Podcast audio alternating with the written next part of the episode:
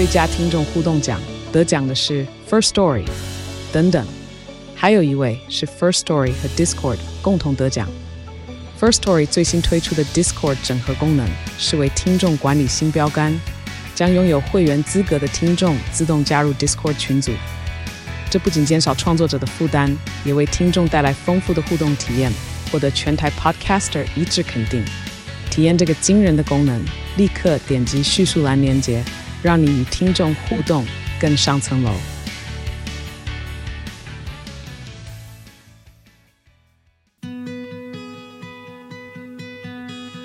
欢迎来到侃侃而谈心灵疗愈所，这里是 Candice 侃侃。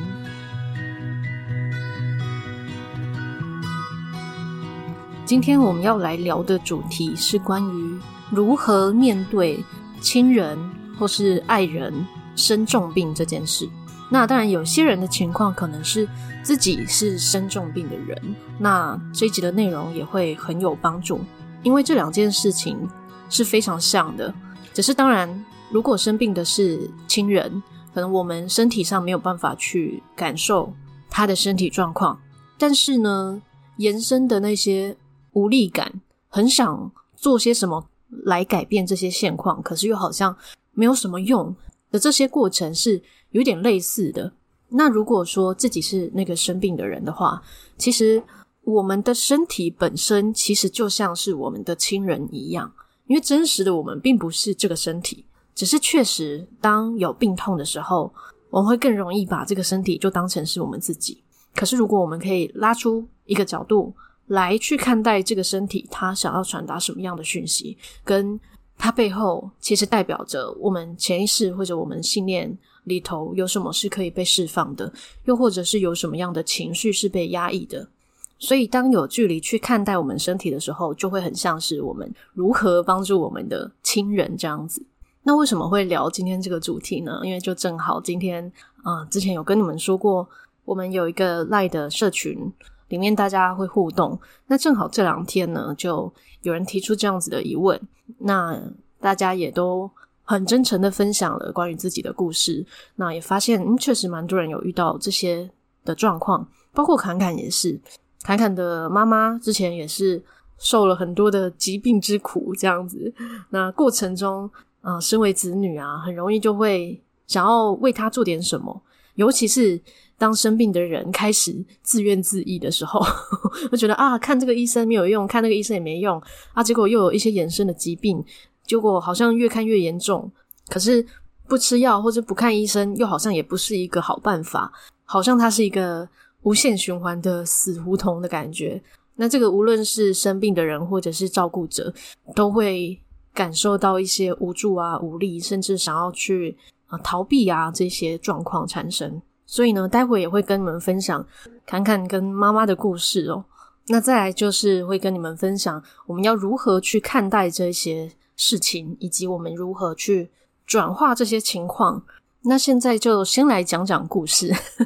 就是侃侃的妈妈呢，大概是在十五年前左右就发现说，诶，有糖尿病的问题。那很多人都知道，诶，糖尿病如果没有好好处理，到后面可能会有很多延伸的病变啊，比如说眼睛的情况啊，或者是甚至洗肾啊，那也有可能到高血压啊等等的。那糖尿病又有分。第一型跟第二型嘛，就是一个是你天生的，一个是呃后天可能因为饮食啊或是作息所引起的。那在医学上处理的方式，基本上就是吃药控制，当然也搭配饮食啊。那或者比较严重，可能就是要打胰岛素。那当时侃侃的妈妈呢，因为刚发现的时候，就一直觉得不想要接受这件事情，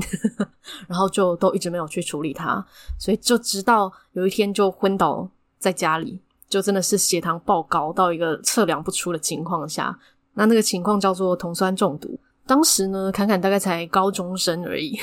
所以有一次印象特别深刻，就是在回家的时候，就发现妈妈躺在床上，原本以为在睡觉，但是灯一打开，发现哇，吓死了！她居然是眼睛是睁开来的，然后嘴巴也是睁开的，然后发出一个很奇怪的呼吸声。就他其实没有意识，这样子。就对于一个高中生来说，当时真的是吓惨了。那就从那个时候开始啊，侃侃妈妈呢就也不得不真的去接受这件事情，然后也得想办法去呃维持血糖啊这些。那呃，因为每一个人的亲人或者说每一个人自己的状况遇到的身体疾病都不同，那每个不同的身体状况，它都是有一些对应的讯息在里面。那关于这个呢，也推荐你们可以看一本书，叫做《相愈》，方向的向，治愈的愈哦。那里面也有讲一些关于呃身体的疾病跟呃心理状态之间的一些关联。那就以糖尿病来说，其实就是跟觉得自己在受苦是很有关系的。但是呢，像这样子的疾病，其实平常如果有控制的好，好像对生活上也没有什么太大的影响。但是如果没有控制的好，血糖忽高忽低，就是低血糖会有可能会昏倒的情况啊，高血糖诶也有它的危险之处。所以如果没有平衡好，在日常上好像也，也很多危机的感觉。而且就像前面说的，它有可能会有延伸的一些其他的病变。那后来呃过了几年。可能有个六七年吧，就变成出现了肾脏的问题。那又跟前面一样，他呢因为不想要去接受这件事情，所以又拖延了。那拖到最后呢，就只能透过洗肾，而且一次就是一个礼拜要洗三次。那听到要洗肾，可能一开始有些人就会觉得哇，人家说洗肾就是要洗一辈子了，就好像某种程度的判死刑这样子，或是呃无期徒刑的这种感觉。可是我们又会觉得好像也不知道要怎么办。那当时看看也没有去接触一些啊身心灵的啊什么东西，所以面对家人或是自己有一些身体状况的时候，也只能觉得啊那就是看医生啊，医生说怎么做也只能怎么做啊，因为我们又没办法。那如果是家人又很抗拒的话，好像我们能做的就只是说服他，好好的去看医生，好好的治病这样子。但是，其实从当时，或者是说从更早开始，坎坎的妈妈其实心中就一直有一种无力感。那这个无力是好像自己没有办法掌控自己的身体，好像一切失控了。而且，就算我看医生了，好像身体也没有办法真的完全好起来，也常常三不五时又要去往医院跑。这个久了，呃，也带给他很多无奈的感受，甚至是对。生活的一种失望，那或许这个也是他没有办法马上去接受自己身体状况的其中一个原因，因为觉得好像我如果接受我的身体就是这样，那我是不是就是在向命运低头？我是不是就真的没有救了？所以，呃，表现出来的状态啊、情绪啊，当然就会是很混乱的，或者很悲伤，甚至愤怒的。那这身为家人啊。看着自己亲近的人处在这样子的状态，一方面可能会心疼，一方面又能够感受到跟这位亲人一样的无奈跟无力，那又再加上自己又没办法替他承担什么，又会再产生其他更深一层的情绪感受，所以才会有一些人可能啊想到要回爸爸妈妈的家里，就会有一种无奈感。虽然说觉得家人很重要，可是啊想到。爸妈的家里就会有一种啊重重的压力，其实都是跟这些是有关的。因为觉得想要做什么，却又好像什么都不能做，或者好像什么都没有办法有效。那为什么会说有效呢？因为其实我们心底最终希望的当然是啊，他的身体就变得健康了，然后他就开心了。可是这其实是需要一段距离的。如果我们没有看到哦这个过程中细微的变化，我们很容易就会。为自己的行动感到失望，所以照顾者有时候，哦，那个感觉就会是一种挫败感。甚至如果说我们跟这个家人，或者说这个爱人，又有一些其他的课题，有时候可能明明在讲身体状况，然后讲着讲着又开始吵别的事情。明明彼此关心，可是却到最后变成好像彼此伤害这样子。那这就是为什么会这么多人有这样子的困扰，包括像当时的侃侃也是这样子。觉得啊，每次要回家里，好像都要做好一些心理准备，才不会觉得自己的心情啊、状态也被受影响。那大部分的人可能会觉得说啊，照顾者啊，或是说子女啊，能做的其实就是陪伴家人，就是待在他身边这样。但是呢，一个久病的人，有时候他的那个状态是非常深陷其中的，所以他有可能在你身边会一直讲非常多、非常多可能负面的话，或者是你听起来也会觉得不舒服的话。有些人可能就会忍不住，就会想说啊，你就不要这样子想就好啦，你就转个念就好啦。可是真的，对于生病的人来说，这件事情他没有那么容易，也没有那么快速。因为如果他那么容易转念的话，那些疾病根本就不会累积。就像我前面说的，其实每一个身体的状况都是一些讯息。可是如果我们去抗拒、去逃避、不去看见它，它久了就会变成身体的记忆。所以每一个疾病，它都是一种习性的累积。如果要去释放它、转换它，必须要是这个生病的人，他要给自己一段明确的决心。这个决心是指我愿意好好的看待，在我体内这个身心到底发生了什么事，他到底想要告诉我什么？因为我们大部分的时候都会希望，我们无论是心理或是身体都是舒服的、开心的。所以，只要心情不好啊，或者是哪里紧绷、哪里痛，可能就会觉得我想要赶快治好它。这个想要赶快治好它，其实就是希望它赶快走。但是，生命是需要流动的，我们体内的讯息也是这样。我们一直挡住它，就好像是有一道墙一直堵住那些讯号，那就会不断的又有更多更多的讯号堵在那一边，它就变成一球混乱的东西。那它体现在身体状况，就是我们所说的疾病。所以啊，无论是我们看待身边的家人，还是看待自己这个身体，第一件事情就是我们要先去允许他是有他要去学习的课题，然后试着慢下来去看待这一些痛、这些不舒服，他想要传达的是什么？他背后带着什么样的信念？那其实光是这个就已经需要一段历程了。那这边就。先来说说侃侃在啊妈妈身上看见的是什么？那因为侃侃的妈妈是一个非常传统的嗯家庭主妇，就是对于嗯女人应该要是什么样子，或是妈妈应该要什么样子，她有一个传统的既定的框架。但是其实呢，内在的她又很向往自由，所以她常常有一个矛盾，就是她觉得她应该要做什么，应该要怎么做。可是，一方面又觉得他想要做不一样的事情，那这样的矛盾就会变成，好像他拿着一个绳子把自己束起来，可是又在这个状态里面吵着说：“哦，不行，我要我要挣脱这个绳子。”可是是谁把他绑着呢？也许在以前的传统，可能我也会说啊，可能是一些婆家或者是以前传统的一些信念，的确这些也是，但最终要自己不要。离开这个框架的人，终究还是自己。那同时呢，他又常常扛下很多的责任，觉得自己要做到很多很多的事情。那这也是很多传统的妈妈会遇到的，觉得家里一切事情她都要把它打理得好，然后诶，丈夫的事情、小孩的事情，她都要把它规划得好好的，然后自己有很大的责任，那又舍不得让自己。去过一些好一点的生活，可能自己又过得非常的勤俭，然后舍不得花钱在自己身上啊这一类的。那就以糖尿病来说，它就像是不允许自己吃甜的。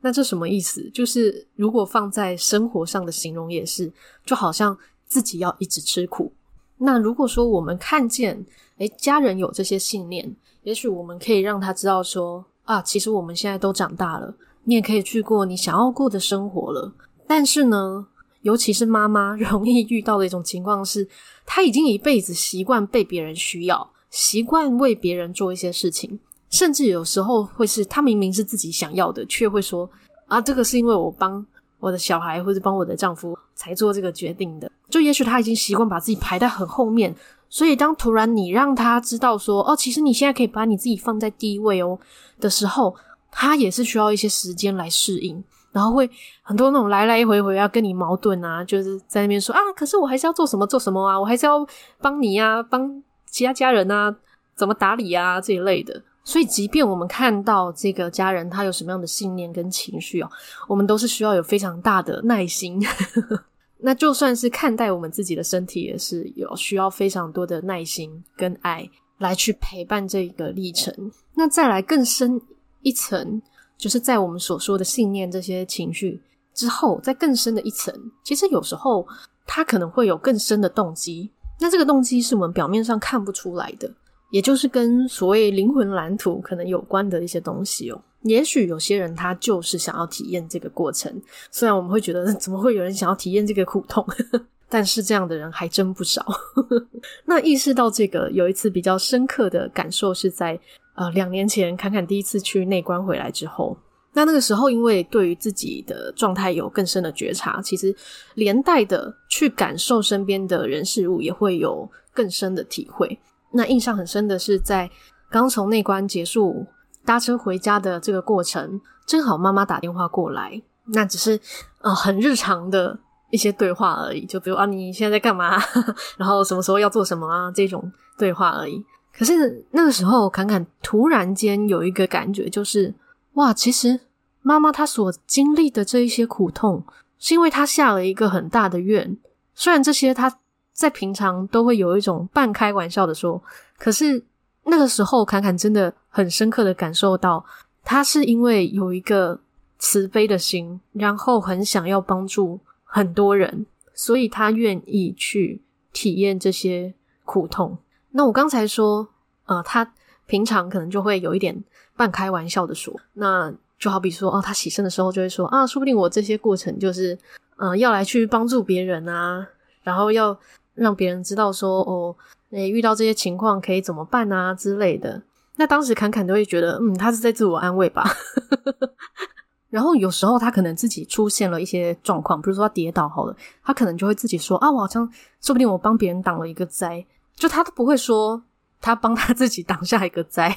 所以那个时候，侃侃就突然把他过去的这些情况串联在一起，就发现啊，对，侃侃的妈妈真的是一个非常善良、慈悲的人，但是她需要很多的智慧来撑起这些善良。那所谓很多的智慧，其实就是能够在我们身体里面去找到答案的。那可能也包括啊，我们要帮别人挡灾，不用去用自己的肉身帮他挡啊，我们可以用别的方式啊，就这一类的也是一种智慧。那站在这样子的视角，就会发现说，他所经历的所有的身体上的苦痛，其实都是智慧的累积。可是他必须要去看到，他必须要去能够觉察这些身体的事件，才能够完成他的任务而离开。但是到最终呢，我们要学习的。其实都是接受无常这件事，因为我们平常很容易就把我们的健康或者快乐当成是理所当然的事情，所以当遇到不愉快的事情或者是一些疼痛的事情，就会觉得那就是要赶快避开它，或者是让它赶快离开，没有办法在一开始的时候就去接受它。但是大自然。或者生命的本质上，它本来就是不断的在变动，每一分每一秒都是在变动。我们的身体也是啊，我们身体所有的细胞，每一分每一秒也都在流动，然后甚至是在代谢。所以，我们现在身体里面的细胞，跟我们刚出生时的细胞，已经是完全不同批了。所以，你可以说你是一个完全不一样的人，也可以。可是，为什么我们会感觉好像是连续的？那都是因为我们的习惯啊、习性啊。那跳脱这些习性的最重要的事情，就是去觉察，并且去允许，去倾听它。那很自然的，它就会产生疗愈。因为我们的身体其实随时随地都在想办法疗愈自己，只是我们在情绪上、信念上可能就会抗拒，所以把它卡住了。那回到刚才说的哦，当时呢，也就觉得哇，应该要带妈妈去内观的。但是因为碍于那个时候，呃，他一个礼拜要洗肾三次，所以可能没有办法。但是呢，侃侃也因为能够用不同的视角来去看待、呃、妈妈身上的这些疾病，所以在跟妈妈相处的时候，以及看待她的这个疾病的时候，就不会觉得哇，那只是一个无能为力的事，可能会发现那个其实是一个更深层，他基于爱、基于慈悲的一种选择。那只是说。我们能做的就只是让他知道，诶，也许他也可以基于这个爱去做不同的选择，让自己更舒服。虽然这个也是需要一定的时间，但是因为我们看待这个亲人他的疾病的这个视角感受已经不同了，所以对于我们自己的影响就会不一样。以前可能想到就会觉得啊，好无奈，好无力，没有办法，不知所措。但是，当我们看待他变成是哦，我们理解他有他的选择，以及他可能也有他需要去看待的课题，他可以去学习的智慧的时候，我们就很像是要看着小孩长大的爸妈的这种感觉。虽然看的是我们自己的爸妈，可是就会发现，诶，其实自己可以允许，然后可以去放手，让他去体验。只是因为有些人会觉得啊，他都老了，没几年可以体验这样子。可是灵魂的学习是永恒的，就算他到最后可能离开这一世的时候，也是有一些病痛。可是当他离开这个身体，他自然的会去看到他所需要的学习。就算不会，那也是他的历程。那当我们可以用这样子的状态去看待的时候，呃，我们的状态也会轻松很多。我们也比较不会用一个紧缩的状态去跟呃这个家人相处，又或者是如果是自己的状况，也比较能够有一些距离来去看看，诶，这个身体它可以学习些什么。那身为一个照顾者呢，其实最重要的第一件事情就是先把自己稳定下来。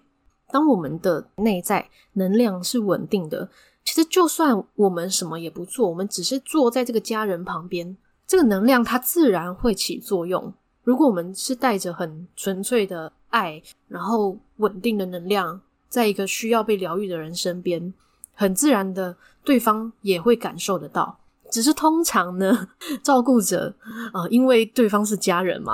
或者是很亲近的爱人，往往会有各种的课题，所以。呃，不容易在他旁边还处在一个这么不为所动的情况，那这个就是自己要去学习的部分呐、所以之前呢，我记得啊，有看过有一集萨古鲁的影片，他好像有说啊，有人问他修行到什么程度是算修行的好，然后他就说，你就回家跟你的父母一起待一个礼拜，然后你可以完全心如止水，那你就成功了，大概就是这样子的意思哦。所以啊。即使看起来好像是我们要去面对亲人、爱人的这些疾病，但是其实最终这些情境也是自己显化出来的啊。也就是说，家人生病，然后好像很痛苦，其实也是自己的解释。那讲到这里，可能有些人会有点困惑啊，也没关系，就可以慢慢的去感受。那举个例子来说。就像是啊，假设我们看过一次妈妈因为病痛而觉得受苦的情况，就一直把这件事情放在心上，就是啊，妈妈生病而且很痛苦，所以对于妈妈这个人的信念就是这样，她是一个生病而且受苦的人。所以每当我看到她，我就会再次的确认啊，她是生病而且受苦的人。可是如果今天我们把重点放在，诶，她是一个很容易自己找乐子、乐观的人，那也许我们在生活中会去找到对应的情况。也可能找得到。那如果换作是自己的身体疾病，也有可能是久了就已经习惯把自己贴了这个标签，就是啊，我就是一个哪里哪里生病的人，好像它是一个长久的标签。当然，我们都希望自己不要贴这个标签，可是久了反而这个标签还会让自己有安全感。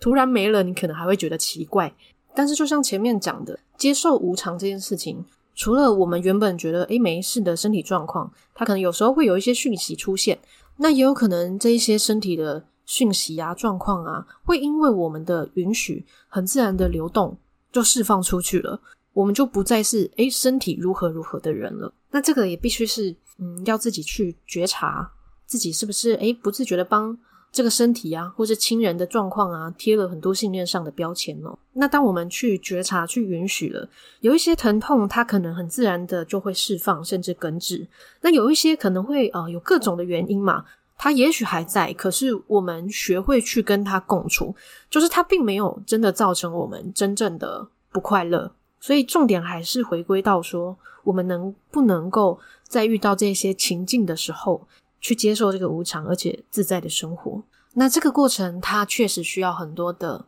勇气、信心，还有给自己还有家人很多的耐心跟爱。所以这就是为什么需要决心。所谓这个决心，是我们就是狠下心，我就是要好好看待事实上到底发生了什么，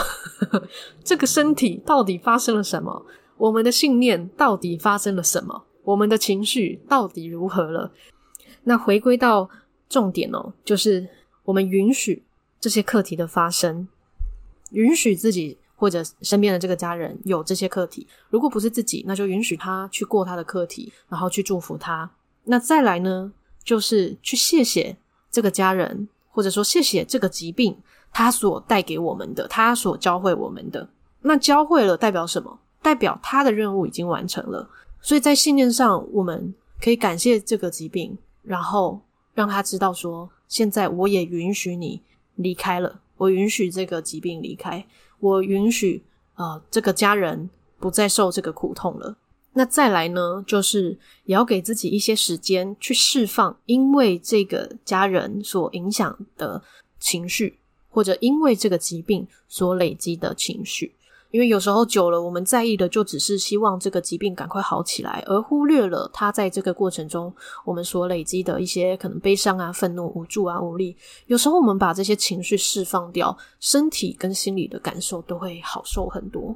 然后我们才会有一些空间。能够去接受所谓的无常，那当我们接受了，呃，一切都是一直在变化的，那我们很自然的，呃，在能量上也会越来越稳定。那身体的疗愈或者我们情境上的疗愈也都会啊、自然的发生，然后我们也会对于这些情况会有不同的体悟或者不同的解释。那这些呢，就是看待家人亲人的身体上疾病。以及看待自己身体上的一些情况的重点哦，嗯，确实都是需要一段历程。不过，当你去穿越它，你会发现，哇，这就是不枉此行。说不定这就是你当初来想要去体验的这些过程，又或者也因为发现，诶，自己其实不用再体验这些，而有一些跳跃性的改变哦。好啦，那这就是这一集的分享啦。这一集就比较长。那会有这一集的内容，也很感谢在那个赖社群里面分享自己故事的朋友们哦。那如果呃你们收听到这边，有些人也想要跟群组里面的人互动，也可以加入社群。侃侃是不会一直盯着群组啦，但是 大家有时候自己就会互动起来，也蛮不错的。那连接也就放在资讯栏，另外也可以去追踪节目的 Instagram CCRT 点七七七。最后一样祝福你有一个幸运又美好的一天。谢谢你的收听，我们下期再见。